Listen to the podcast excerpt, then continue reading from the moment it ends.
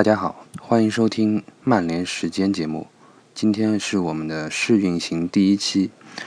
我是主播基斯。那么现在我们先来谈一下昨天晚上刚结束的这场比赛吧。嗯，昨天晚上，呃，您听到这一份这一个节目的时候呢，曼联应该已经是以二比零战胜了桑德兰队。那么这场比赛呢，还是比较有意思的，因为啊，桑德兰队有有奥谢和布朗两位曼联旧将，其中奥谢呢还是场上队长。而在此之前的一轮比赛中呢，嗯，曼联是输给了斯旺西队，所以范加尔目前的压力还是比较大的。呃，现在在这轮比赛之前，呃，英超现在已经只剩下十二轮比赛了，那么曼联呢？争夺前四的前景还是有一些危险的，包括现在是只排在第四，阿森纳是排在第三，那么利物浦、热刺和南安普顿呢，都有一些穷追不舍的味道，而且在啊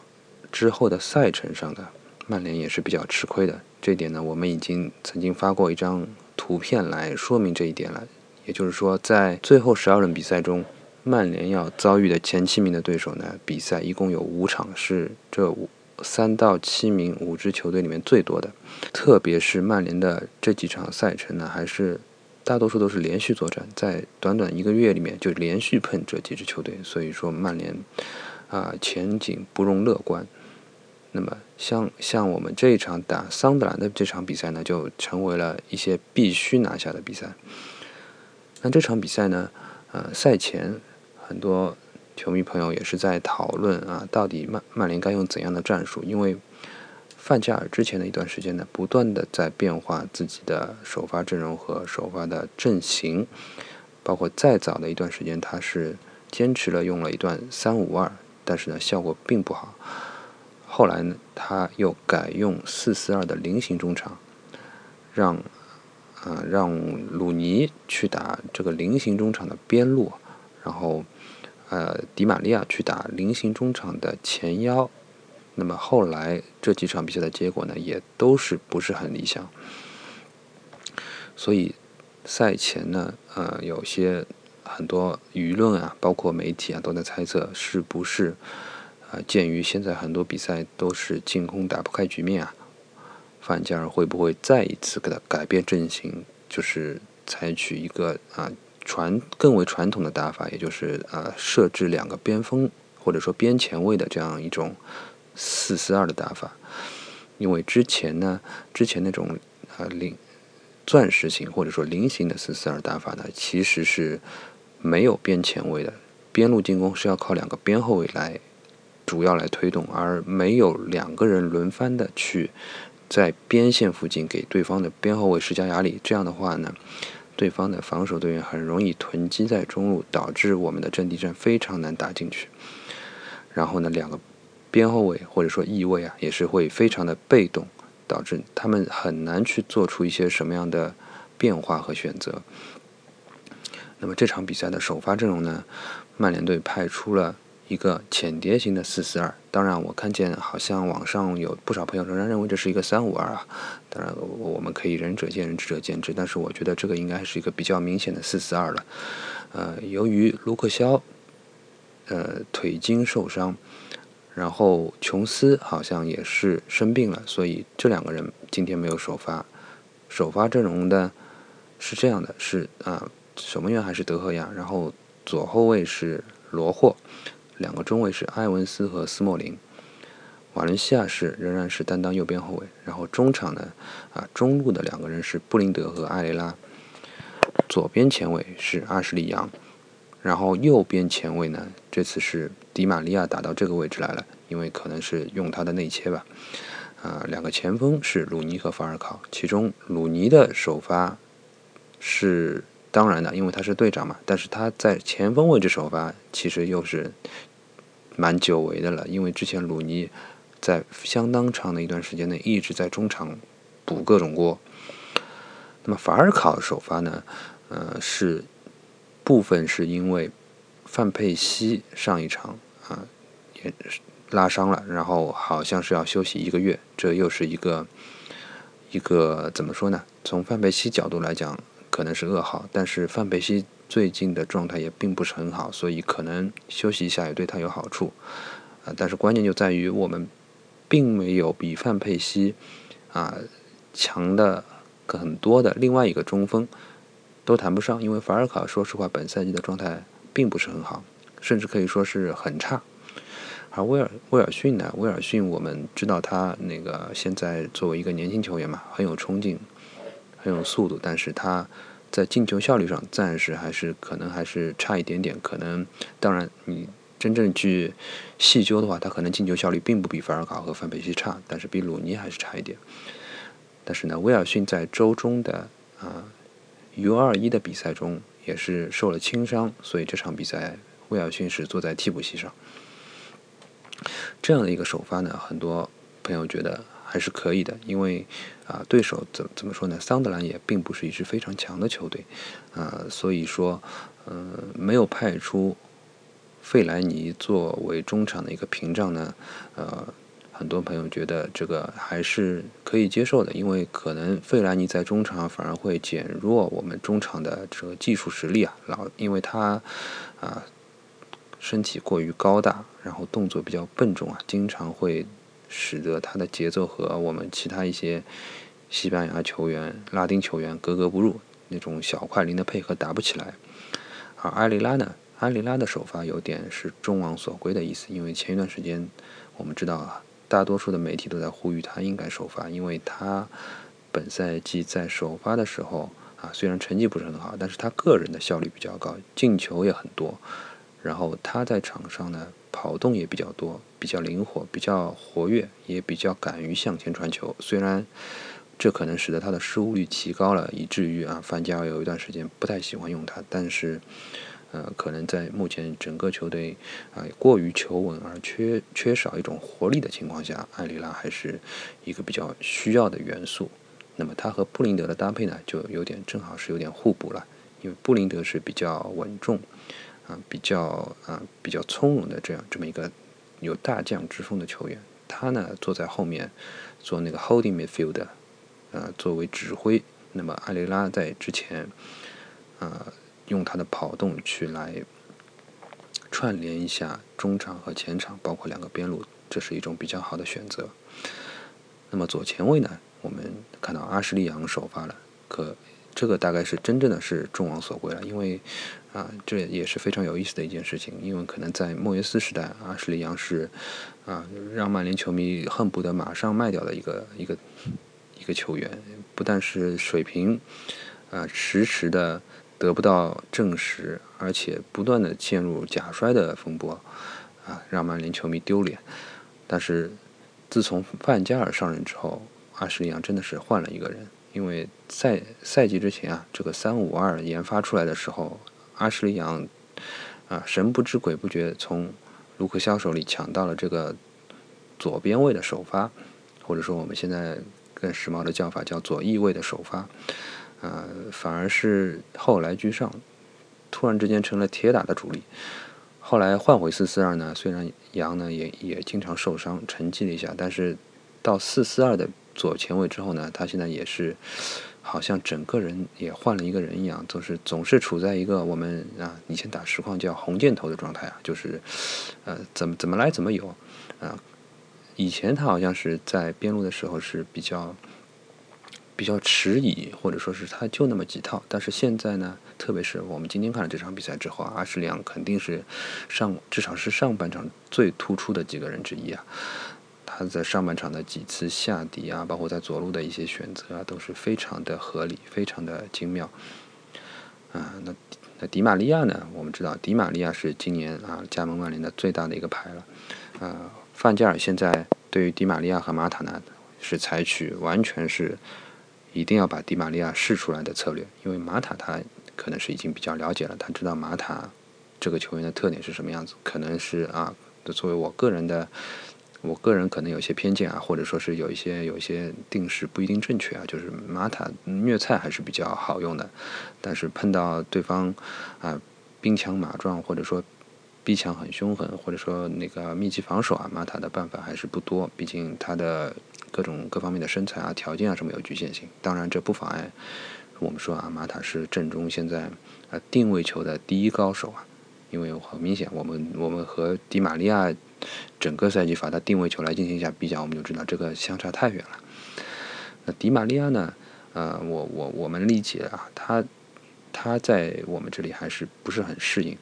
但是范佩啊，范加尔呢，一直是想要把迪玛利亚想要至少要他想要试出来，他到底是在哪里是最适合曼联的。那么之前迪玛利亚打过啊菱形中场中的左边，然后菱形中场中的前腰，然后是啊前锋他也打过，就是打世界杯是罗本那个位置，甚至还有左边翼位，还有啊右还有右边锋，左边锋就是四三三里的右边锋和左边锋啊，全都打过。那么这场比赛呢，很有可能范加尔是觉得阵型上我就啊，我就所谓的走 United Way 嘛，就是四四二嘛。那么我给迪玛利亚安插一个位置，那么看来还是这个右边前卫或者说右边锋这个位置比较适合他，那么因为可以内切嘛。嗯，那么这个阵容呢，如果说鲁尼再后撤一点，他又变成了一个啊四二三幺，也是属于那个近十年来啊整个欧洲。最所谓最先进的阵型之一了。那么这样一个阵容呢，呃，今天的效果其实我们可以看到还是比较好的。一度曼联的控球啊达到百分之八十以上啊，可以说桑德兰几乎是放弃抵抗。但是呢，曼联上半场没有取得进球，也是让人大跌眼镜，因为其实呃整个局面都是完全是把对方压制住了。呃，但是呢，有几次的选择啊，包括迪玛利亚的一些传球失误啊，还是让人非常的想要拍桌子、拍大腿！就是怎么会这样啊？状态这么差。嗯，我在中场休息的时候呢，还是还是在想，会不会再给迪玛利亚一点时间？因为我我我看起来好像法尔考让人更灰心丧气一点。啊，法尔考这次在禁区里面面对的两位。啊，中卫是奥谢和布朗啊。虽然我不是说奥谢和布朗啊没有水平，他们两个人其实其实是非常强的，不然也不会啊。以一个是七九年，一个是八一年生的，所以基本上是三十三岁和三十五岁啊，以这样的高龄，在英超球队还是稳稳的拿住两个首发位置。嗯，但是呢，法尔考还是拿他们没有什么办法，可能就是法尔考。啊，这这个球员说老实话，我以前也没有怎么看过他踢球，但是有朋友一直向我推销他，说嗯，他是那个，他是地球上最好的高中锋，或者说是中锋啊，最全面的中锋啊，头、左脚、右脚都是非常强。但是我们如果只看曼联球的人呢，可能这个赛季还是比较难的能看出来这些东西，因为啊，可能英超的防守真的是和别的联赛区别还是不小。那么中场休息的时候呢，嗯，没有想到的是范加尔直接做出了换人，是把迪玛利亚换下来。当然，这只是我没有想到，我估计很多听众朋友其实是早就想换他了，因为迪玛利亚上半场表现确实是很差。那么，不过范加尔真的是很少这么果断的在中场就进行换人，记忆中是比较少的，啊，当然可能有三四次啊，但是像把那个阵中。的王牌球员换下去还是比较少的，那么这次啊，可以说范加尔是读得很对，因为换上来之后的亚努扎伊啊，亚努扎伊打这个位置呢，啊也是打的不多，因为他是左脚球员，当然他右脚也不错，但是总的来说还是左脚球员，他主要还是啊在上赛季，特别是莫耶斯带队的时候，主要还是打左边路，那么他打右边路呢，呃以前他的办法也不多，因为他可能呃。他的右脚可能比迪玛利亚还要更差一点，所以他只能是选择内切。但是今天我们看到加努扎伊、亚努扎伊啊，呃，他的选择更加合理了一些。呃，有很多次他都是没有丢球，然后是自己自己的控带，包括是一些突破，都是让人眼前一亮。一些传球的选择也还不错，比起本赛季的前几次他的出场是要。好了不少，以他今天的表现呢，啊，最后也入选了曼联官方推特账号的三名本场最佳候选之一。我们想，如果以今天亚诺扎伊这样的表现的话，如果下一场比赛还是让迪玛利亚首发而不是让他的话，是是会肯定是会有人向啊叫屈的，为他叫屈的。嗯，那么今天下半场呢，关键的那个第一个打开僵局的进球啊，还是很有意思的一个很很有意思的一个局面啊。我们相信大家都还记得那个时候，呃，费兰尼已经走到场边了，法尔考啊已经是就快要被换下了，但是就在他换下场之前，他接到了埃里拉的一个直塞，然后法尔考。两下在小禁区，大概在点球点附近的触球啊，基本上就是，虽然是这个时候奥谢和布朗在加防他，但是他第一下就突破了奥谢，使得奥谢只能去把他拉倒，因为他已经形成单刀了。那么后来布朗也围过来，但是布朗也是没有怎么碰到他，但是法尔考已经被奥谢了给拉倒了。嗯，那这个时候很很搞笑，或者说也是。挺有意思的一幕就发生了，因为裁判就过来向布朗掏出了红牌。那么所有人其实啊，当然裁判的角度可能不是很好啊，但是我们电视机前的球迷呢，已经看得很清楚，这个拉人的呢是奥谢，犯规的是奥谢，罚下场的呢不应该是布朗。这个时候奥谢就走上去，可能跟裁判在解释说啊，你的红牌出错了，是我拉的人啊。布朗也是表现得非常的无奈。先是在苦笑，然后又是一直在摊手，因为我今天听的是啊，在乐视的可汗的解说啊，可汗说到，呃，布朗今年的合同会在六月份和桑德兰的合同到期。那么我记得布朗是七九年下半年出生的球员，那么他到今年年中的时候已经是三十五岁多了，三十五岁半了，啊，言下之意就是说。啊，桑德兰如果现在还没有跟他续约的话，很有可能是明年这份合同不一定会给他了。啊，所以这场比赛呢，作为啊曼联老臣的韦斯布朗呢，很有可能是最后一次在老特拉福德踢球了。呃，可能奥谢也是知道这一点，所以看到这张红牌的时候，奥谢也是觉得可能是他替布朗感到有点委屈，所以他不断的在跟裁判。争辩说：“啊，你要听我队长的啊，这个应该是罚我下去才对啊。”但是裁判非常的固执啊，而且挺有意思的是，裁判其实还还在那个耳机里面向边裁去询问了这个球到底是怎么回事啊。结果结果边裁也没有给他正确答案，他还是要坚持自己的看法，把布朗给罚下去。所以奥谢也没有办法，奥谢只能啊在留在场上继续那个做队长。不过这个时候，我们看到布朗下场的时候，嗯，老特拉福德的球迷还是非常大的掌声来给他。嗯，我想这个也是布朗在曼联球迷心中的地位的一个证明啊。布朗应该说是算是，呃，应该说是算是曼联青训营培养出的一位非常出色的后卫啊。如果不是他的伤病比较多的话，他的成就还真的是挺难讲的。因为我们知道，在大概在那个零七零八赛季，曼联拿了双冠王的时候，最后欧冠决赛的那个助攻，C 罗那个头球的那个助攻就是布朗给的。那个赛季也是布朗啊职业生涯的巅峰。但是在之后的一个赛季呢，布朗又受伤了，所以到之后呃之后之后两个赛季呢，嗯，加里内维尔受伤伤伤愈复出，又是高龄占据了主力位置。不过。等到家里再受伤一次之后呢，拉斐尔就崛起了。然后这个时候呢，由于引进了斯莫林和琼斯，所以对面的这两个人，也就是桑德兰队的奥谢、布朗，就一起离开了曼联，为新人腾位置。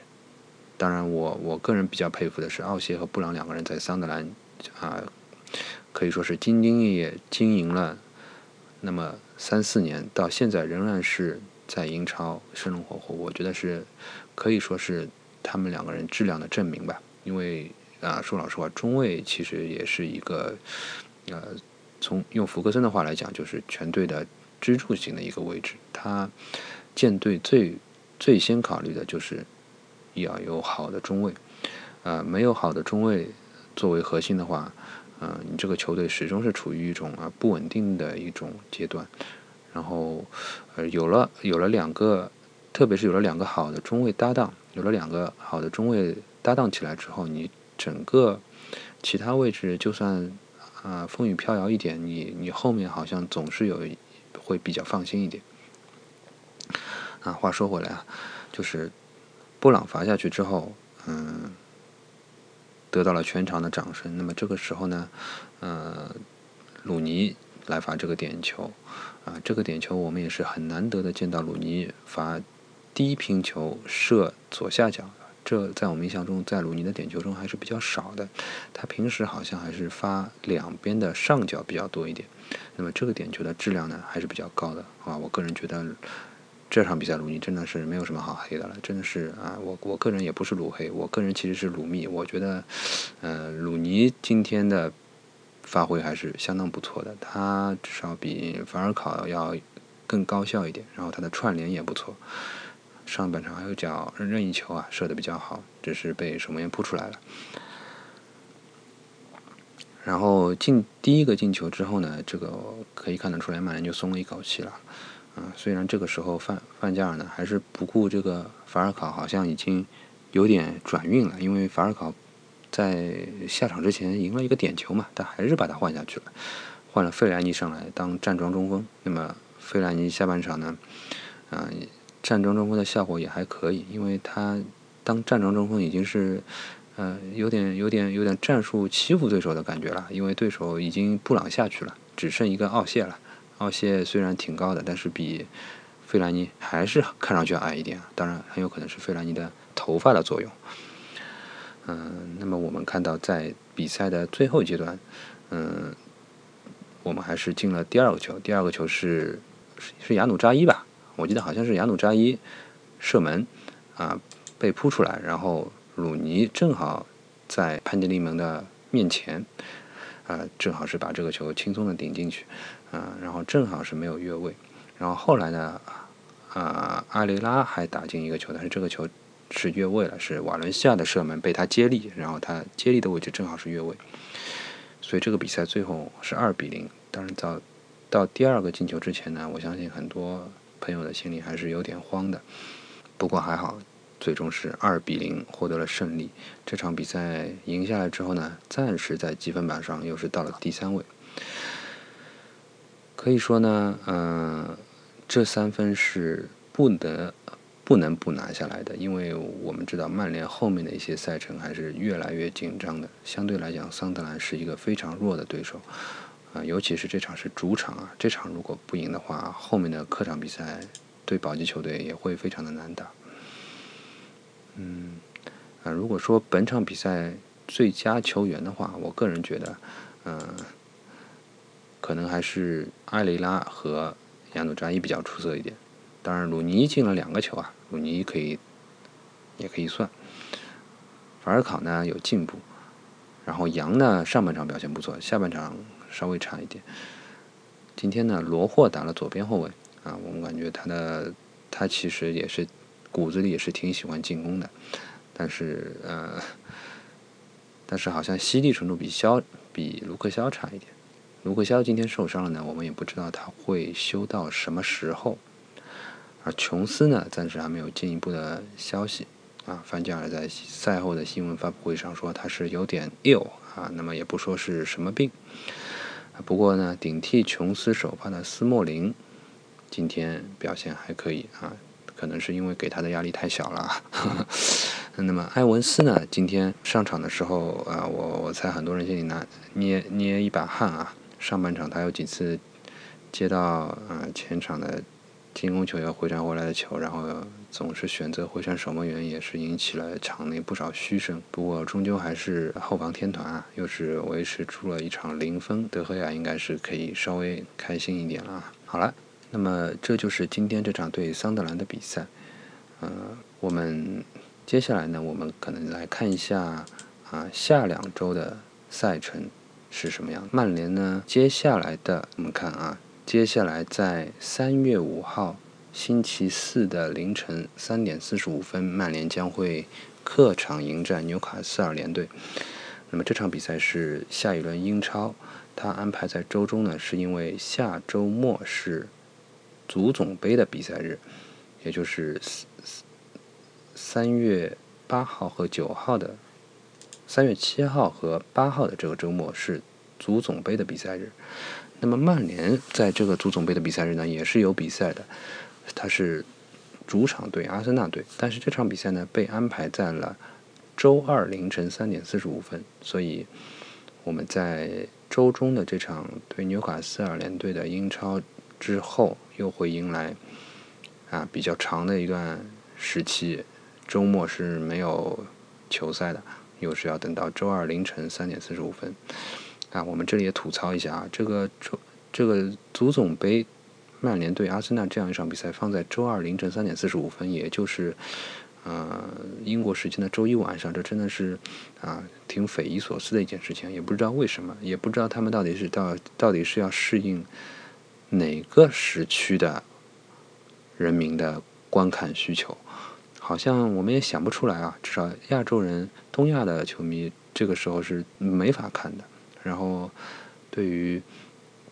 英国的那些球迷来说，很多上班族就是被迫是周一晚上要去看球啊。再接下来的一场英超呢，是在三月十六日周一凌晨零点，也就是周日晚上十二点啊，曼联主场打托特纳姆热刺队。那么再后面一场呢，就是三月二十二日，再后面一周的周日晚上九点半是。曼联客场作战迎战利物浦，所以我们刚才讲到的那个魔鬼赛程啊，其实已经马上就开始了，一触即发。也就是说，从三月五号到三月二十二号这大概十七天里面，曼联四场比赛的对手分别是纽卡斯尔、阿森纳、托特纳姆和利物浦，所以这个的考验还是挺大的。好了，这就是下两周的赛程啊，在这下两周里面呢，我们暂时也没有计划说我们会。有新的播客节目，或者说是没有新的播客节目，这些我们都还没有一个具体的啊计划，所以我们暂时也不知道下一次的时候我们会不会在一次节目里面把这些比赛全都讲过一遍。好，那么我们接下来呢，我们我们想稍微谈一下近期的一些啊关于曼联的新闻啊，嗯，我们就随便讲一讲啊。第一个呢，可能是今天我们看到。啊，加里内维尔和吉格斯在老特拉福德边上开的一个酒店叫 Hotel Football。这个酒店呢，嗯，他们已经在那边施工造了很久了。那么最近是开始开放了，然后它的真正的正式的啊 opening，也就是开业典礼，可能是我之前看到的信息是三月二号，也就是周一。但是不一定准确啊，因为我我们已经在微博上已经看到了很多球迷，包括是在啊曼市的中国球迷啊，已经晒了很多在里面吃东西啊和那个开房睡觉的这个照片了。这个这个 Hotel Football 还是还是非常让人向往的一个地方。包括我们之前在啊微博平台和微信上也是推送了很多我们在。啊，英国媒体上看到的里面的一些内部的宣传照片，包括一些实拍照片，包括有一些呃非常有曼联特色的呃墙壁的背景画啦，啊，包括有印有嗯九二一代呃这几个球员的杯号的一些那个洗发水啊啊沐浴露啊这些杯啊这些那个呃瓶瓶罐罐，还有包括顶楼的那个。呃他的它的这个房屋的顶楼啊，有一个足球场。这个足球场呢，呃，是露天的。然后啊，顶上有一个顶棚，但是它是可以看到啊，透过外面的玻璃是可以看到，直接看到老特拉福德的。呃，效果是这个 view 的效果是非常的好啊。这个顶楼上的足球场的名字叫 Heaven，我觉得这个名字起的也是啊挺有意思的，挺不错的。这个。大家知道，就是呃，有有心看曼联这个老特拉福德球场里面的横幅的朋友啊，应该可以，应该记得啊，在 Stratford End，也就是西看台死忠球迷看台上面，啊，有一条横幅叫 Manchester is my heaven，嗯，这条标语也是一直是比较有名的，就是曼彻斯特就是我的天堂啊，这也是曼联球迷表达对自己的城市的爱的一种方式。那么这个。这个酒店顶楼的球场呢，它就起名叫 Heaven。那么这个 Hotel Football 呢，是吉格斯和加里内维尔呃投资，或者说是可能是参与投资啊，因为我们查到说还有两名新加坡的商人也参与了投资，可能是他们是呃更多的介入运营一些，因为毕竟吉格斯现在重任在肩啊，是做范加尔的助手嘛，可能很多啊宣传啊，包括是一些管理。或者说是治理上面的一些事情，可能加里内瓦尔参加更多一点。那么我还看到一篇报道说，啊，其实巴特、斯科尔斯和菲利普内维尔也有入股的，当然他们三个人可能是入小股。那么昨天呢，也就是对桑德兰比赛这一场呢，啊，这五位九二一代的球员呢，在赛前赛后。其实都是在这个酒店里出现了，然后给球迷签名，包括是一起聊天，啊，这样的一些活动都参加了。所以说，这应该说是一个非常好的一个体验。以后啊，哪位球迷去老特拉福德参观呢？其实都是可以考虑住在这个地方，因为加里内维尔呢，他已经宣布说，他他在这个酒店的可能是呃顶楼下面的那一层啊。他做了一个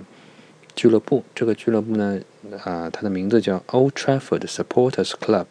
那么这个 club 呢，呃，名字好像是叫老特拉福德支持者俱乐部。它其实啊，据我的猜测啊，它应该是一个类似于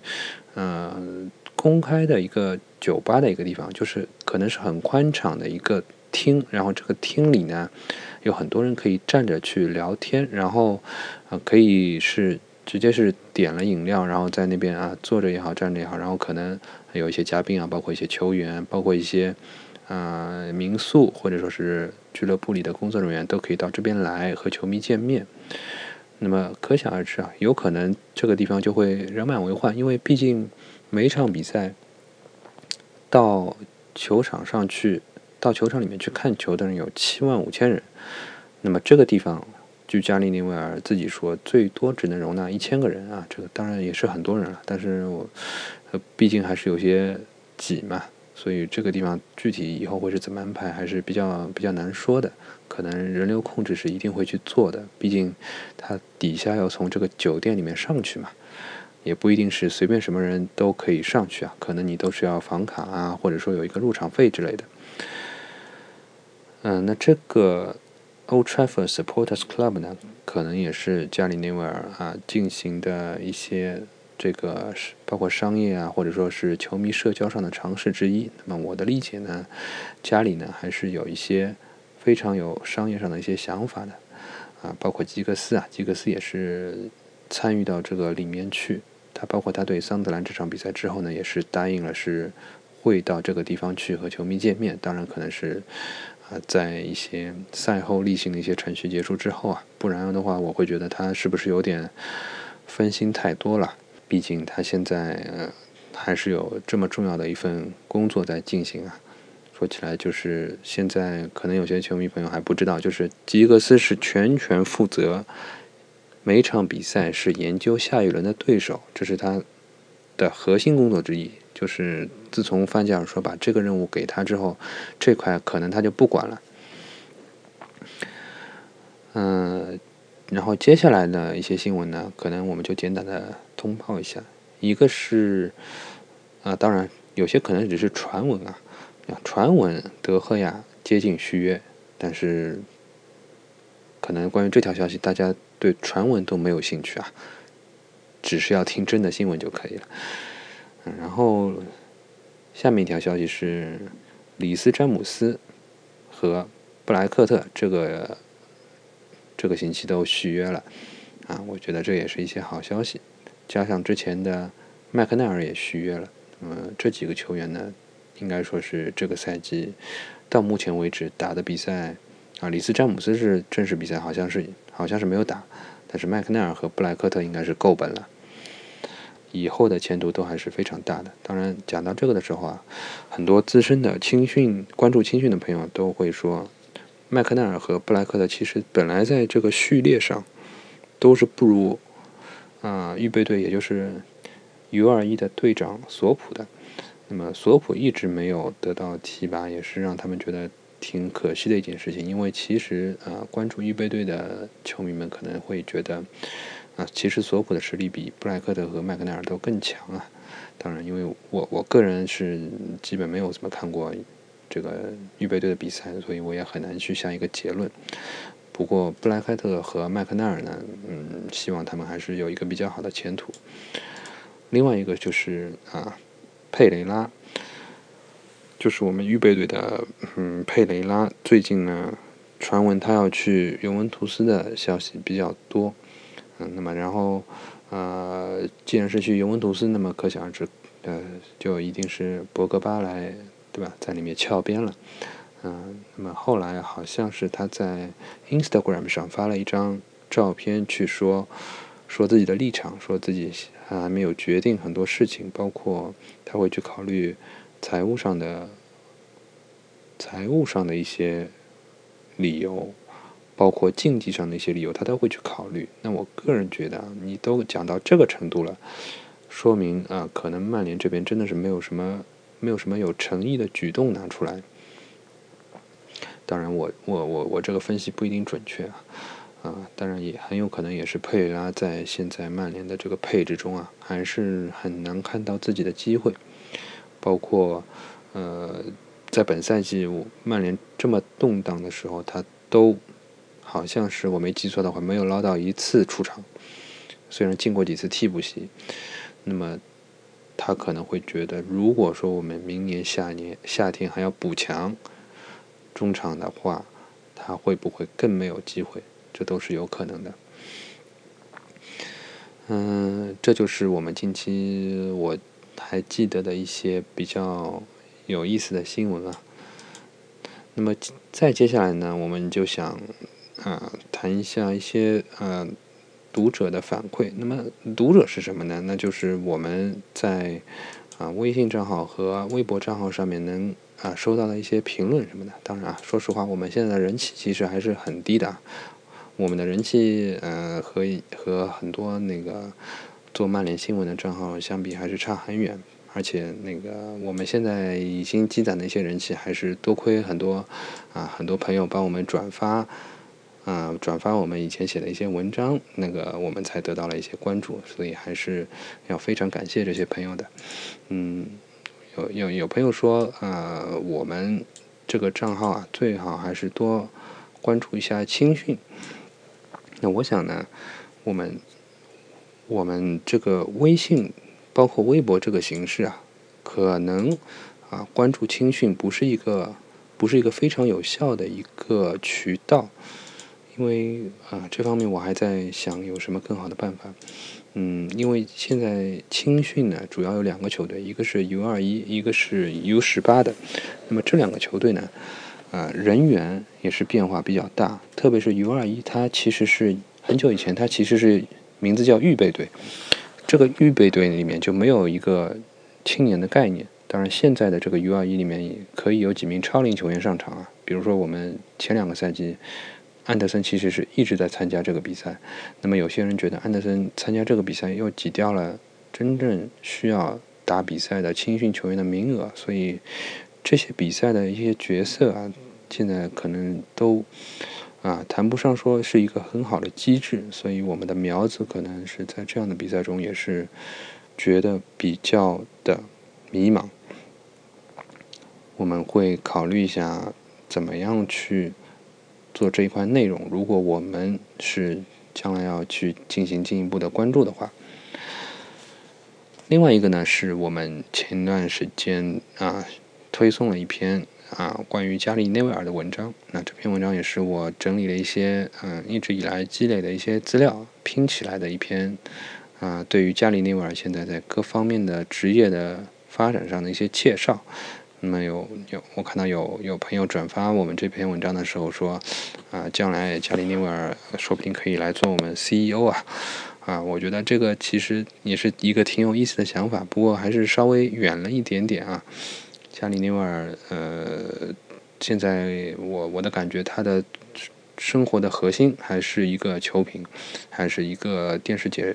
电视解说员和评论员，他肯定是占据了他百分之六十以上的精力。啊，当然他他我感觉他这个人经历可能也是比比正常人多一点啊。还有还有一条有意思的消息是，今天看到有有有朋友在我微博下面留言。说那个卢克肖是很很废物啊，我觉得这个也是挺有意思的一个看法，说明我们球迷中怎样看球的，呃，怎样看法的球迷都有啊。我我个人个人觉得卢克肖其实是啊，除了布林德之外，今年表现最好的一名新援了啊。他在左后卫上的位置呢，还是嗯，既有成熟的一面，又有这种青春的一面。所以说，当然这个人长得还很帅啊，但是他。长得帅这方面呢，他好像还是比不过布林德，所以布林德还是，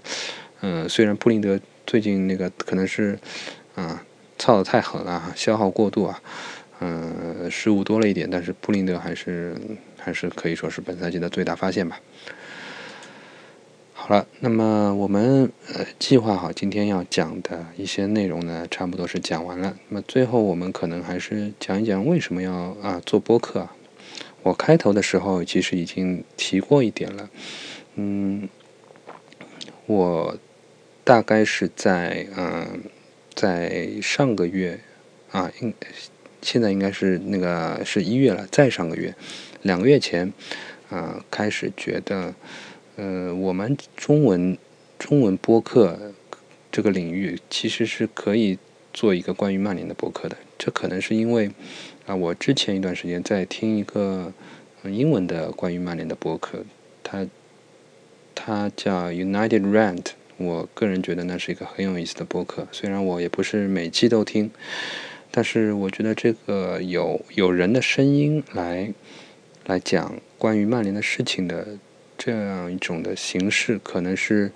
可能是一种相当新颖的一种一种媒体。或者说是一种给人的一种感觉。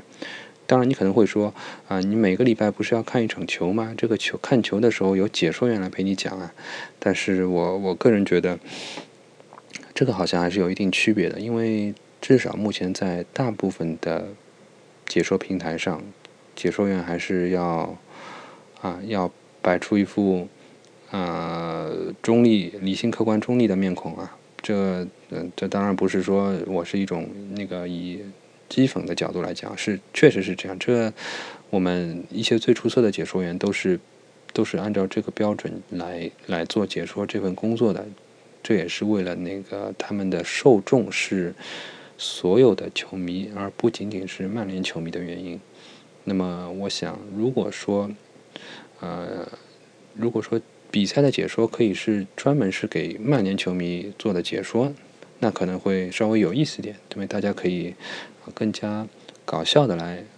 更加心态放松的来看这个东西。但是呢，